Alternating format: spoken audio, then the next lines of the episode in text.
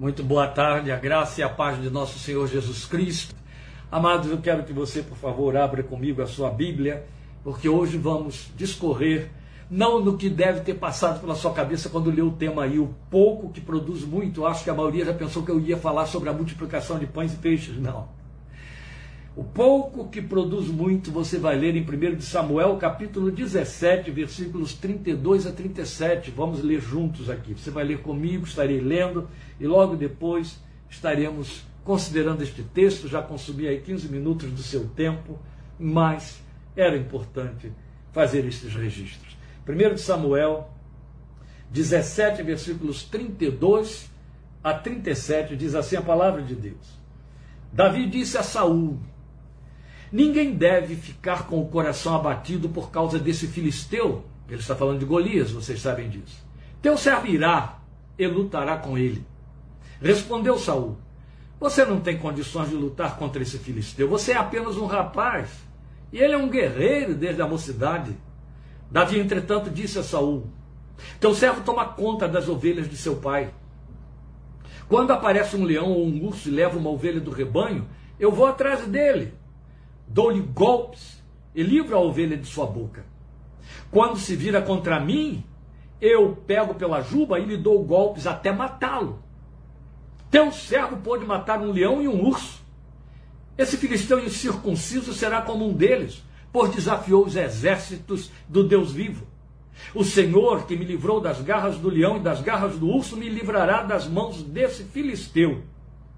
Diante disso, Saul disse a Davi: Vá, e que o Senhor esteja com você. Tem tanta coisa aqui que eu não vou poder abordar, meus queridos. Eu vou ser fiel à proposta do nosso título, O Pouco que Produz Muito. Mas vou dar uma pinceladazinha aí em algumas coisas que estão nas entrelinhas que você não pode deixar passar desapercebido. Vamos falar com Deus. Pai Santo, diante de Ti, com o coração grato por essa retomada de ministração da Tua palavra, eu rogo que a graça do Senhor Jesus transborde e nessa graça que transborda sobre os nossos corações, a tua voz se faça ouvir através dela.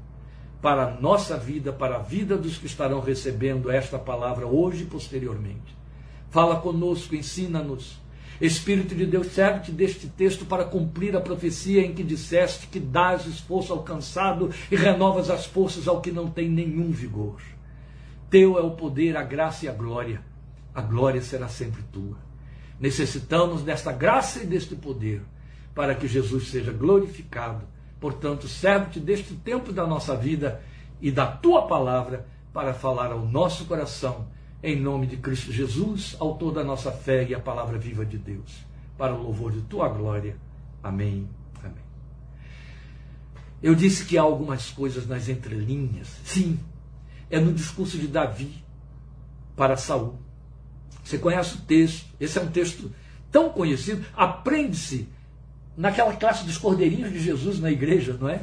Acho que não há ninguém que não conheça a história de Davi e Golias. Meu neto já sabe de cor. O herói dele, na verdade, é Golias, viu, gente? A gente ainda vai ter que corrigir isso no tempo certo, porque quando ele ouve falar que Golias é o gigante, ou o pai dele é gigante para ele, então o pai dele é o Golias, ai misericórdia. E ele ainda não se viu como Davi, ele quer ser Golias, mas o Golias no sentido de ser gigante. Só que ele ainda não entendeu que Davi, mas já está quase entendendo, Davi é derrubado, é, derruba Golias, porque Golias é o inimigo, né? o gigante é o inimigo, ele está pensando que o gigante é o herói. Mas isso aí vai se corrigindo aos poucos. Mas a gente não deixa de usar esse texto para falar com as crianças. Porque é, é fascinante para elas. Então, a essa altura da vida, um crente que não conheça a história do enfrentamento de Davi por Golias, ou de Golias por Davi, não sei onde que anda ou por onde andou, né? Mas por mais que a gente leia, conheça a história, cante, ouça, escola dominical, ensine, às vezes ele deixa passar algumas coisas. Por exemplo, o que temos aqui é um duelo de heróis. Golias era o herói dos filisteus que estava atacando Israel, encurralando Israel, os filisteus. Três mil soldados de Saul estavam encurralados, com medo do grande herói dos filisteus. Por quê? Porque fazia parte, era uma questão de padrão na época, que um exército inteiro fosse representado por um homem, se quisesse. De certa forma, isso continua acontecendo sempre. Às vezes, um soldado faz o desfecho da história numa guerra. E naquele tempo isso acontecia. Golias se apresenta como grande desafiador de Israel, em nome dos filisteus, e faz um desafio de estremecer céus e terra. Mandem-me um só que lute comigo. Se ele me vencer, seremos servos de vocês. Mas se eu derrotar, nós subjugaremos vocês. Ora, ele já estava acuado, cheio de medo. Quem era o herói dos filisteus? Era o gigante, 2 metros e 90 de altura. é maior do que o teto que está aqui, ó, o pé direito desta minha sala. E ao mesmo tempo em que o herói que se apresenta como herói dos, dos, dos é, israelitas era normal, ainda era jovem. O que significa que ainda poderia crescer mais, faltava ainda algum crescimento a Davi, possivelmente. Ele era o, o filho caçula de Jessé e ficava lá guardando as ovelhas no campo. Então era um homem destreinado, um rapaz destreinado. As armas de Davi eram um cajado, uma funda. Nunca pegou numa espada. Saul tentou vesti-lo com a sua couraça e ele não conseguiu nem andar com aquilo, sua armadura, e largou, abandonou. Agora, quem era o maior homem de Israel, que poderia representar Israel e enfrentar Golias por conta do tamanho? Quem era o maior? Leia o texto de Samuel e você vai descobrir que Saul, exatamente o rei, era o homem que se destacava no meio das, da multidão por sua altura. Mas foi o primeiro a se recuar, com medo. Quando aparece aquele rapaz, dizendo: Teu servo irá e vai enfrentar este incircunciso filisteu. Lá no seu coração ele tentou desdenhar de Davi, mas também ele não tinha muita outra escolha, porque já tinha ouvido 80 vezes, ou seja, 40 dias, duas vezes por dia, o filisteu desafiando as tropas de Israel. E cada vez avançando mais, diminuindo as divisas de Israel, enquanto o exército dos filisteus estava encurralando os exércitos de Saul. Ele não tinha muita alternativa. Aquela criança meio atrevida era o, recurso que ele tinha, mas Davi o convenceu pela história que contou de sua experiência pessoal lá no campo, enquanto guardava as ovelhas de seu pai, porque a proeza que Davi contou para ele, ele também desconhecia. Ele pensou em si mesmo: quem sou eu para enfrentar um leão? Quem sou eu para enfrentar um urso? E aqui está alguém me dizendo que enfrentou tanto um quanto o outro, os matou. E está dizendo: matei aquele urso e o leão pela mão de Deus, da mesma maneira posso matar este incircunciso filisteu. Que nas atitudes de Davi, o incircunciso filisteu se leu como um cão. Por acaso eu sou um cão para que tu venhas contra mim com paus e pedras? Era. Pois bem, acontece que quando Davi fala com Saul, ele manda uns recados que a gente às vezes não percebe. Saúl disse para ele no versículo 33: Você não tem condições de lutar contra esse filisteu, você é apenas um rapaz. Ele é um guerreiro desde a mocidade dele. Aí Davi disse assim: Teu servo toma conta das ovelhas de seu pai. Aqui está o primeiro recado. Quando aparece um leão ou um urso e leva uma ovelha do rebanho, eu vou atrás dele, dou-lhe os golpes e livro a ovelha da sua boca. Qual é o recado? O povo de Israel era visto por Deus como sendo seu rebanho. E o rei, o sacerdote, o rei, o juiz, era posto por Deus e visto por Deus na categoria de, do pastor daquele rebanho. Quem era o pastor de Israel neste momento? Saul. O que, que Davi estava dizendo? Eu também tenho um rebanho, do qual eu tenho que dar conta. E quando esse rebanho é ameaçado, eu vou contra a ameaça. E vou livrar as minhas ovelhas a todo custo. Esse era o recado porque estava fracassando Saul, que já havia sido reprovado por Deus, de forma desmedida. Mas nós vamos querer aqui extrair desta história algo que significa exatamente o que prometemos aí no título, pouco que produz muito. Eu até poderia dar outro título a essa mensagem, mas este foi o que me ocorreu, ainda que pareça fora do contexto, tanto dele quanto do texto que nós lemos, mas você vai ver que se encaixa direitinho, porque a história do confronto dele com o gigante filisteu dele, Davi, vai atender a uma mensagem inerente ao nosso título, a esse título aí, o pouco que produz muito. Olha o que, é que nós temos diante de nós. Nessa narrativa nós temos um Davi que parece mais gigante que o próprio adversário de 2 metros e 90 de altura. Gigante como? De certa forma, gigante aos seus próprios olhos, gigante em suas certezas de fé.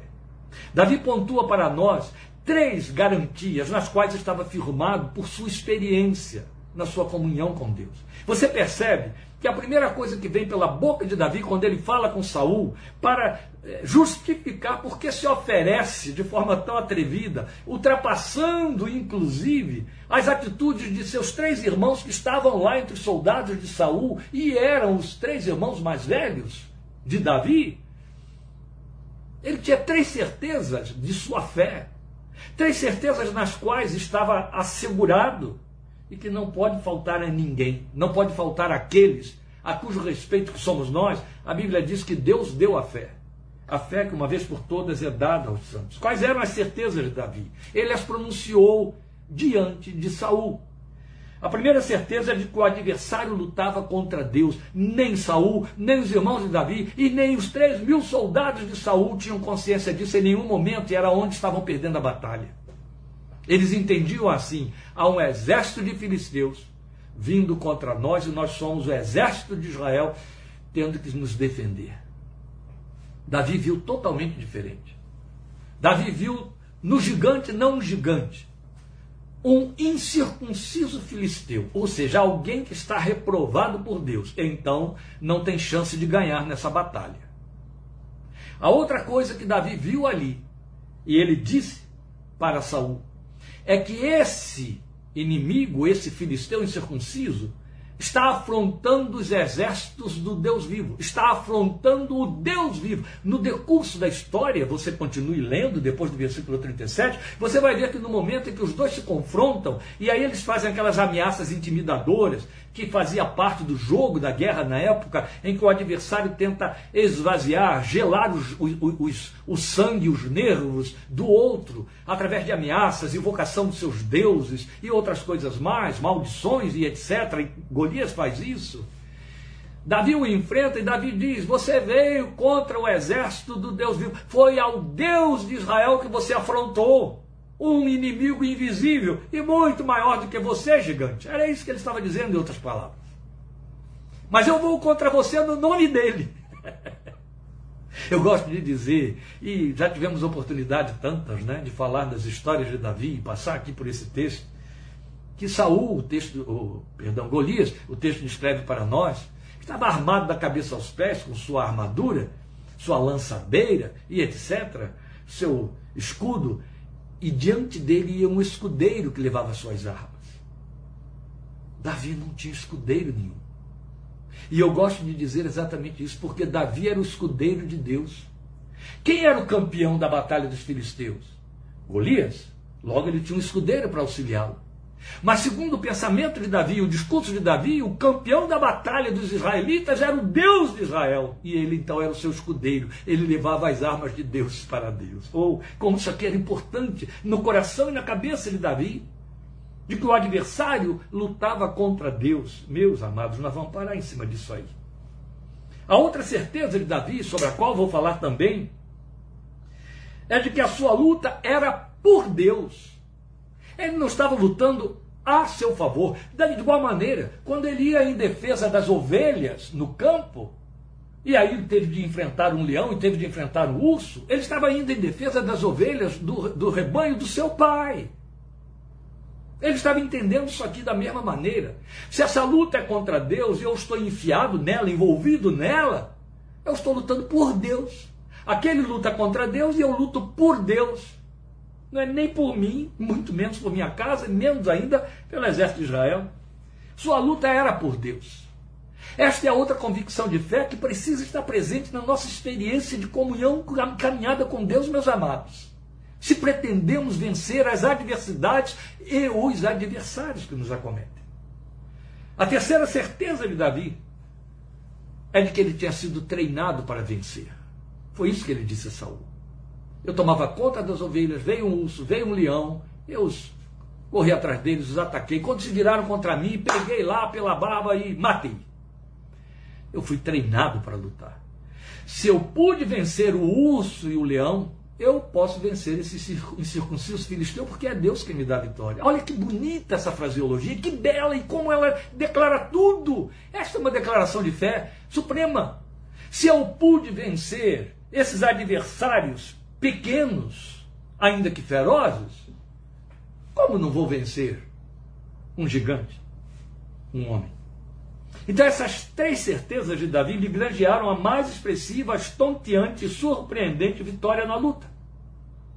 Essas três certezas e essa luta ilustram para nós as mesmas possibilidades, meus queridos, num paralelismo provável em nossas vidas pessoais.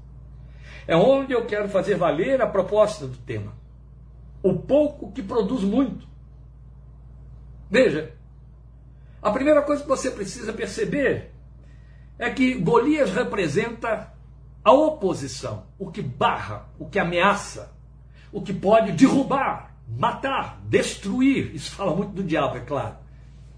Mas fala dos enfrentamentos.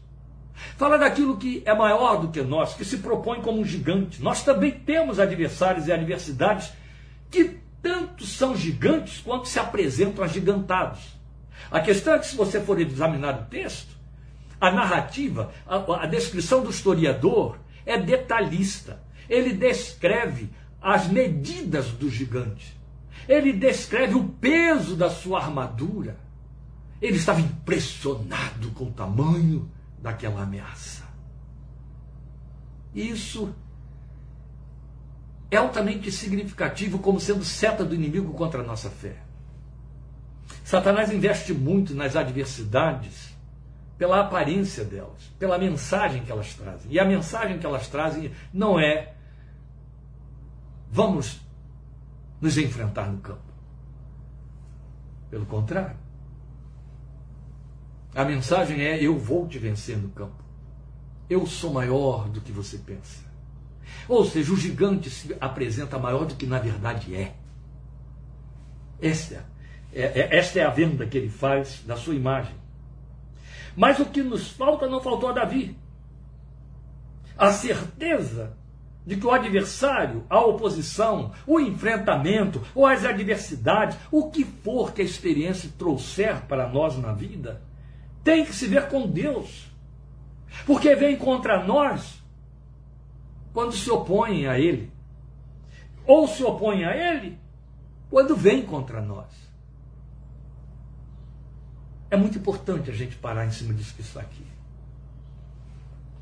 Se nós vivemos uma vida espiritual dicotômica na fé, do tipo eu dou conta de mim e Deus cuida de mim que dou conta de mim, nós estamos totalmente separados da verdade e da possibilidade de uma vida espiritual no nível do que foi prometido por Jesus. Achareis descanso para as vossas almas. Quando eu penso que eu tenho uma vida paralela à vida de Deus, e não que a vida de Deus está imiscuída na minha vida, e a minha vida faz parte da vida de Deus, fica difícil.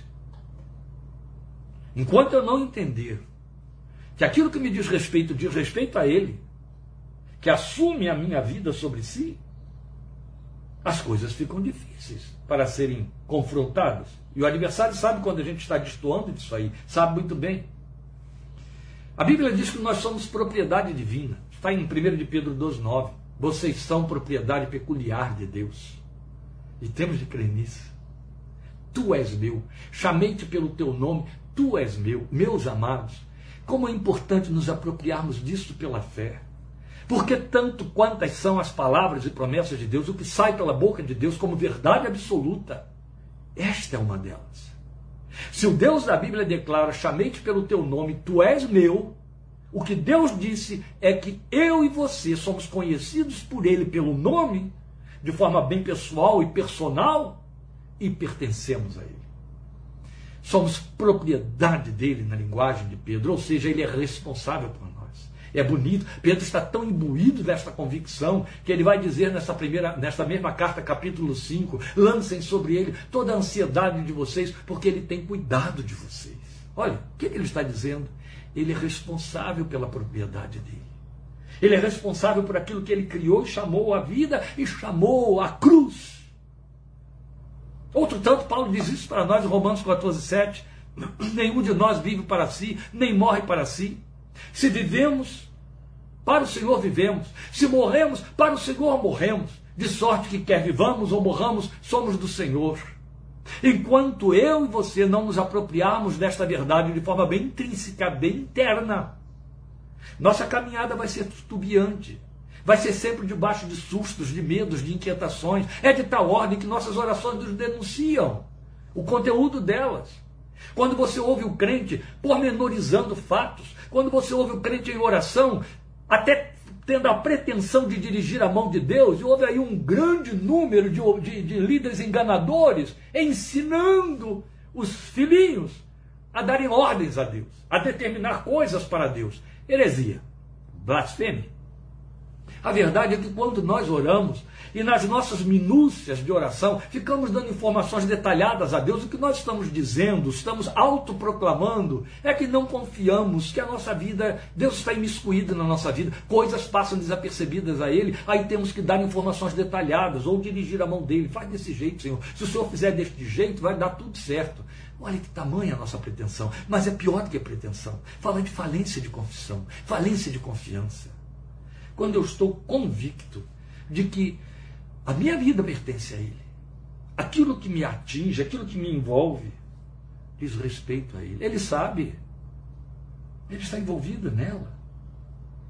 Nenhum de nós vive para si, nem morre para si. Está escrito. A Ele pertencemos. Ele é responsável pela nossa vida e Ele dá conta. Glória ao seu nome. Davi estava convicto disso. Davi estava convicto também daquilo que nós dissemos, que quando nós lutamos, a nossa luta é por Deus. Aquilo que nos afronta, afronta a Deus. Homens de Deus venceram convictos de Samuel, Moisés, e quando estavam meio em dúvidas, Deus resolveu, não perdeu tempo e procurou esclarecê-los. Quando Samuel ficou ressentido porque Israel resolveu eleger um rei, Samuel se sentiu rejeitado pelo povo. O Senhor chegou para Samuel e disse: não é a você que eles estão rejeitando, é a mim. Em outras palavras, quem é você? Você é apenas o meu representante. O que eles fazem com você é a mim que estão fazendo. Não foi isso que Jesus disse para nós, pequenino rebanho? Quando vocês visitaram o que estava preso, quando vocês deram alimento ou deram de beber a quem tinha sede, fome e sede, quando vocês vestiram quem estava nu, quando vocês foram visitar quem estava enfermo, a mim fizeram. Porque tudo que for feito a um destes pequeninos irmãos, a mim será feito. Essas verdades são supremas, queridos irmãos. E precisamos estar investidos delas se queremos ser uma vida de descanso conforme a proposta do Evangelho, sem ansiedades. A vida prometida por Jesus em João capítulo 8, quando ele disse que veio para que tenhamos vida e a tenhamos em plenitude. Vida que testifica de paz, sem ansiedade. Não andem ansiosos, não andem ansiosos. Ele proclamou tantas vezes. Davi estava convicto disso. O que me confronta, confronta a Deus. Deus falou isso para Moisés. Lá estava Moisés, lá estavam, já estava Arão, lá estavam os dois, inquietos, entendendo que Israel estava afrontando os dois. E o Senhor disse para Moisés e para Arão: não é a vocês que eles estão afrontando, é a mim. É comigo que eles terão de se ver. Isso vale para mim e para você. Quando lutamos nossos enfrentamentos, nós lutamos por Deus. Porque, ainda que pareça ser coisa exclusivamente sua, Ele assume. A luta é dele. Paulo afirmou que a nossa vida está escondida com Cristo em Deus, está em Colossenses 3,2. Já estás mortos e a vossa vida está escondida com Cristo em Deus. Como isso é lindo! A vida escondida com Cristo em Deus. Pare para pensar nessa fraseologia, no poder de convicção que ela traduz para mim e para você. A vida escondida com Cristo em Deus. Se você não a percebe, Deus sabe. Deus sabe. Eu lembro da experiência de uma betelina nos idos de 1980, no início de 1980, 1981 mais precisamente vem do seu campo de serviço, lá naquelas regiões profundas do Pará, perto dos garimpos que lá havia. Uma certa vez foi chamada para enfrentar um demônio que estava destruindo a vida de uma mulher, uma mãe de família. E ela foi lá, O marido procurou por ela desesperado, missionária, vai lá libertar a minha mulher. E ela foi. Chegou lá, ela realmente encontrou a mulher possuída. E aquilo que estava nela parecia muito poderoso. E ela o confrontou em nome de Jesus. E quando ela ordenou que ele deixasse aquela vida, que saísse, porque ela estava resgatando, requerendo aquela vida em nome de Jesus, para o reino de Deus, porque Jesus tinha morrido por ela, ele disse assim para ela: o demônio que na mulher estava, menina, eu daria meu reino se eu pudesse te ver um único momento. Aqui está Paulo dizendo isso.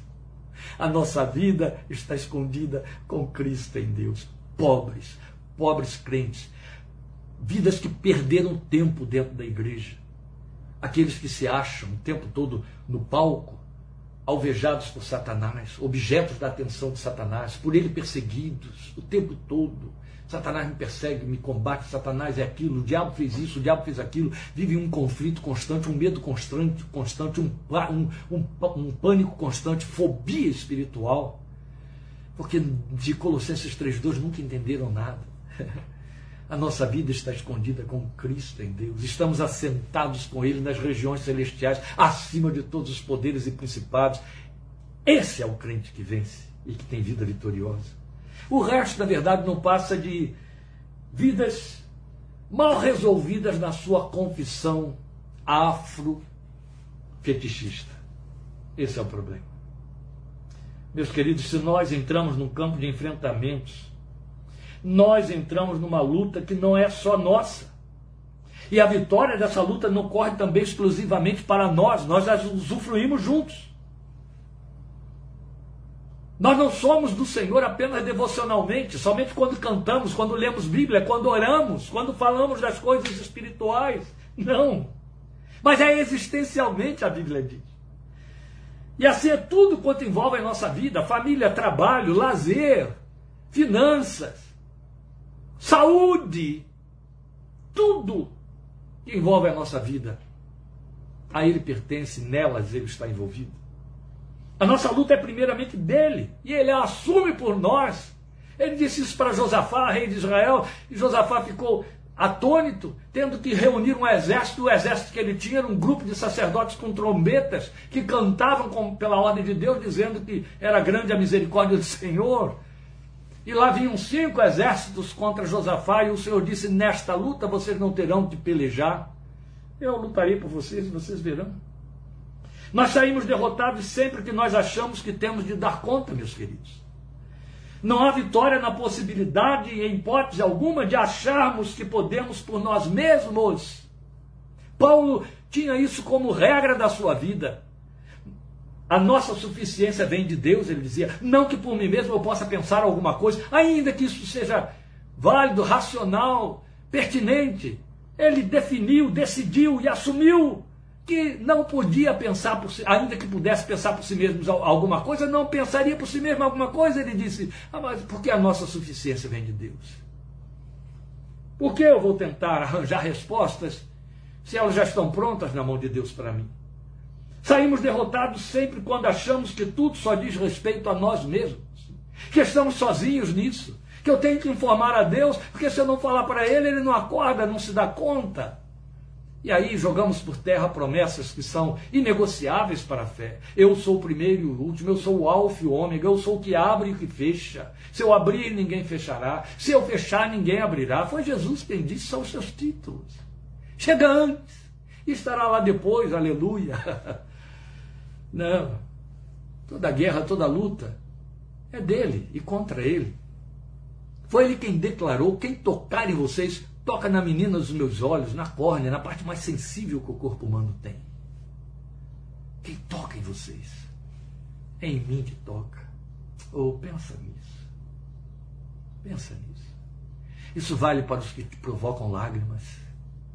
Não é apenas no que diz respeito a crente diabo é crente em adversidades, crente ser humano, crente e profissionais da saúde soberbos, pretensiosos, crente patrões opressivos, crente e empregados rebeldes, é, atrevidos, crente e parentes é, é, negligentes, descuidados, aproveitadores, crente em inimigos humanos, crente e, e, e doenças, crente e falências, crente e dramas, crente e portas fechadas em várias áreas. Não, não diz respeito só a nós. É contra ele. E quando entramos nessa luta, estamos lutando por ele. E se vencemos, quem vence é ele. Ele é o vencedor em todas as batalhas. Glória ao seu nome. E por último, a convicção que Davi tinha tem de estar no nosso coração e é o que dá título ao nosso. É, é o que, é o que dá tema ao nosso título, o pouco que produz muito. O treinamento que ele nos dá. Deus sabe que habitamos num terreno hostil. Davi profetizou isso muito bem no Salmo 23, quando ele disse que Deus prepara uma mesa para nós na presença dos nossos inimigos. Habitamos num terreno que não nos pertence. A Bíblia diz que este século pertence a Satanás. E tudo que trabalha este século, e tudo que conduz este século, pertence a Satanás. Isso fala de política e educação. Ainda que haja coisas nobres e valiosas e boas neste século, elas não têm a pretensão alguma de correr para Deus e de glorificar a Deus. A missão de glorificar a Deus e de correr em direção a Deus só pertence à igreja. E igreja e o mundo não têm nada em comum. Água e óleo, entende? Não se imiscuem, não se misturam, não formam uma única massa. Jesus disse isso. E cometem erro grave, às vezes irreversível, aqueles que não se dão conta disso. De que estamos completamente separados do mundo. Que o mundo jaz no maligno, a Bíblia diz. Que Satanás tem o título de Deus deste século.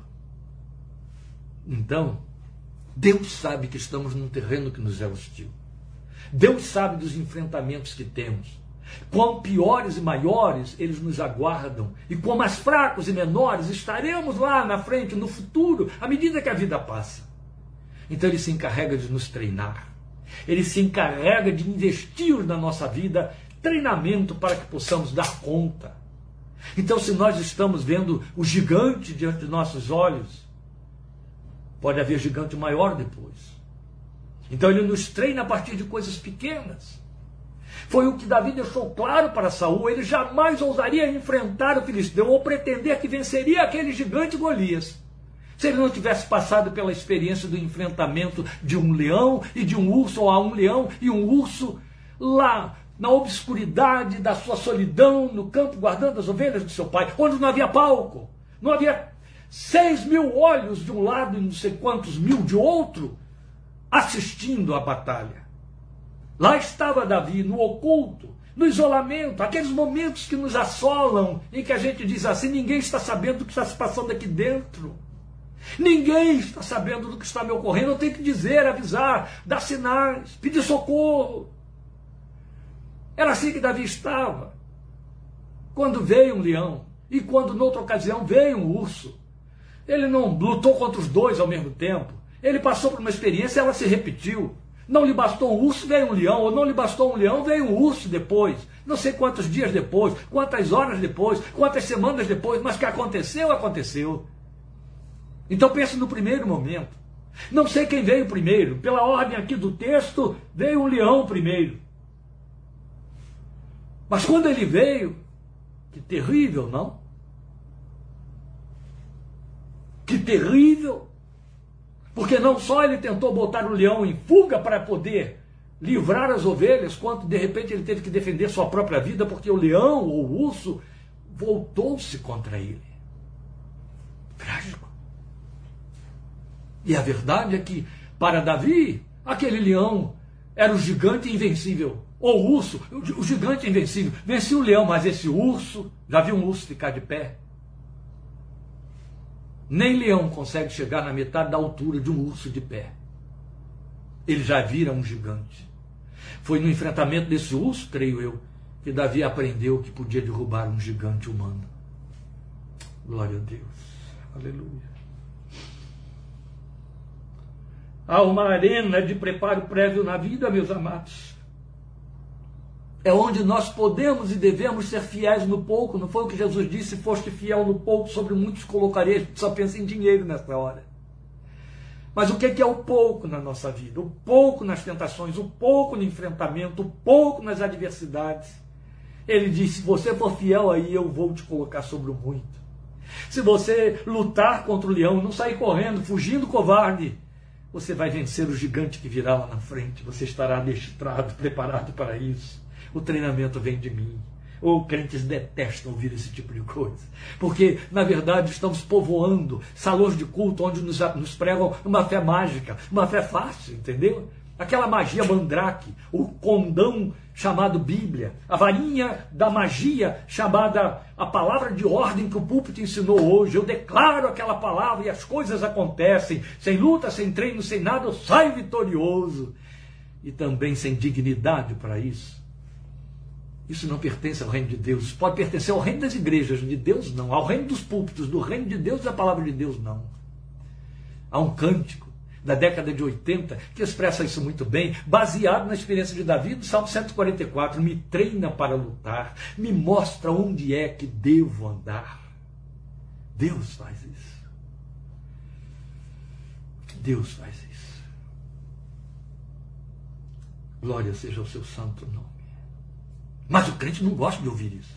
Ele quer ouvir falar de uma fé mágica, em que Deus traz tudo pronto. Porque a oração mágica fez pelim pim pim, aí tum. Aladim apareceu e cumpriu o desejo. Não. Nós temos um Deus que forma o caráter, é com que eu vou fechar a nossa meditação de hoje. Estou chamando de arena de preparo prévio na vida. A luta de Davi com os dissabores do cotidiano no campo, aquele leão e o urso. Na ocasião, representaram pouco para ele, comparativamente, claro. Mas eram suficientes para dar cabo da sua vida. Mas era uma luta pequena ou menor, se você for considerar o enfrentamento no campo. Haja vista que 3 mil homens estavam acovardados, a começar pelo rei deles. E isso aconteceu lá no secreto da sua existência obscura. Então essas lutas formaram o palco da preparação para a coragem e a ousadia estratégica indispensáveis que ele proclamou diante de Saul para o enfrentamento contra o maior de todos os desafios, que era Golias. Então Davi sabia bem que Deus treina para a batalha. Ele proclamou isso no salmo que eu lembrei aqui. Eu vou citar para você. Salmo 144, 1. Bendito seja o Senhor, rocha minha, ó, firma meus pés. É, é, é, chão sólido debaixo de mim. Bendito seja o Senhor, rocha minha, que me adestra as mãos para a batalha e os dedos para a guerra. Que bonito, não é? Sabe qual é a oração mágica que o crente quer? Ó oh, Deus, impede a guerra. Ó oh, Deus, livra-me da batalha. Não deixe que eu tenha de lutar. Mas o que Davi experimentou e aí pôde se tornar o herói de Deus foi que o seu Deus ele sabia. O treina para lutar. Deus adestrava as mãos para a batalha e os dedos para a guerra. Ele mudou? Eu posso não ser Davi, ainda que deveria, porque a Bíblia diz: Achei Davi varão segundo o meu coração, e eu e você precisamos ser segundo o coração de Deus. Não temos que ser Davis diante de Deus. Mas eu posso não me, me, me entender nem me sentir um Davi. Deus me vê assim e Deus te vê assim. A verdade é que, de igual maneira, Ele adestra as nossas mãos para a batalha. Ele prepara os nossos dedos para a guerra. E aí, fechando, serviram estas palavras, este salmo, essa experiência de Davi, esse treinamento no campo, serviram em nossas vidas para cumprir Romanos 5, de 3 a 5. Este é um daqueles textos que a gente chama de textos antipáticos. O que, é que eu quero dizer com texto antipático? Não estou dizendo que são textos feios, é palavra de Deus mas textos que não nos atraem, nos assustam, mas são absolutamente verdadeiros, como toda a palavra de Deus. Indispensáveis mais do que qualquer outro. E o que o Romanos 5, de 3 a 5, proclama para nós é: também nos gloriamos nas tribulações. Quem quer saber de tribulação, a gente vive orando dia e noite para que Deus nos livre delas, ou não deixe que surjam, que se aproximem da nossa casa. Paulo está dizendo coisa totalmente invertida aqui, totalmente invertida. Ele está dizendo, nos gloriamos nas tribulações. O que ele está dizendo é, elas existem, elas estão aí. Não adianta dar uma de avestruz, Não adianta dar uma de fé fácil, de super crente, ou eu passo andando na crista da onda, nenhum mal me acomete. Tolice, não é verdade, a vida prova o inverso. Não adianta dar uma de quem enterra a cabeça no chão e tudo fica bem ao redor. Não, as tribulações estão aí. Elas nos pertencem, nós temos de conviver com elas e temos de enfrentá-las, mas temos fé em Deus para isso. Temos um Deus e uma fé que nos habilitam para enfrentá-las. Então Paulo chega e diz: Eu posso me gloriar nelas. Nós nos gloriamos nas tribulações, porque há uma razão para as tribulações. É a arena prévia de que eu falei. Há uma razão para as tribulações. Elas não vêm apenas porque Deus descuidou, tosquenejou. Elas não vêm porque o diabo conseguiu ultrapassar as barreiras. Elas não vêm, elas não vêm porque apenas eu fui descuidado, também porque fiz minhas más escolhas. Pois bem, se foi porque fiz minhas más escolhas, o fato é que agora elas estão aí. E Deus se serve delas. E a Bíblia está dizendo para nós que a tribulação produz perseverança. Você imagina se Davi não tivesse enfrentado o urso e o leão? Ele seria como aqueles três mil soldados de Israel, entre os quais os três filhos mais velhos de seu pai e seus irmãos. Nunca enfrentaram nada, como é que vão ousar enfrentar o desafiador Golias? Entende? Debandaram e debandavam e se enfiavam dentro das cavernas. Leia o texto. Ah, queridos, o que a palavra de Deus está dizendo aqui é que a, que a, a tribulação produz perseverança nos mantém firmes na posição, a gente não arreda pé, não recua, não se acovarda. O espírito de covardia pertence ao diabo, a Bíblia diz. E a perseverança, por sua vez, um caráter aprovado. Aquele que Deus aplaude. Caráter aprovado. E o caráter aprovado é capaz de esperar. Caráter aprovado, esperança. Começa com tribulação, termina com esperança. Eu começo atribulado no fim, eu estou sentado no trono da graça que me ensina a esperar. Aleluia. Aleluia. O outro texto antipático, mas totalmente verdadeiro, foi Pedro quem falou para nós, e com ele eu encerro. 1 de Pedro 1, 6 a 7. Veja. Nisso vocês exultam, ainda que agora, por um pouco de tempo, devam ser entristecidos por todo tipo de provação, todo tipo de provação ou de tribulação. Assim acontece, para que fique comprovado, provado com outros, comprovado juntamente, para que fique comprovado que a fé que vocês têm, muito mais valiosa do que o ouro que perece, mesmo que refinado pelo fogo, é genuína e resultará em louvor, glória e honra quando Jesus for revelado. Aleluia. Nossa fé é trabalhada por Deus. Está sendo trabalhada por Deus. E eu e você, crente, não precisamos temer as arenas da batalha. Não importa o tamanho da adversidade, que tamanho tenha esse gigante, ele vai cair por terra em nome do Senhor dos Exércitos que nos treina para lutar. Vale lembrar, dia a dia, a gloriosa palavra com que Paulo nos ensina, nos exorta em Romanos, a carta magna.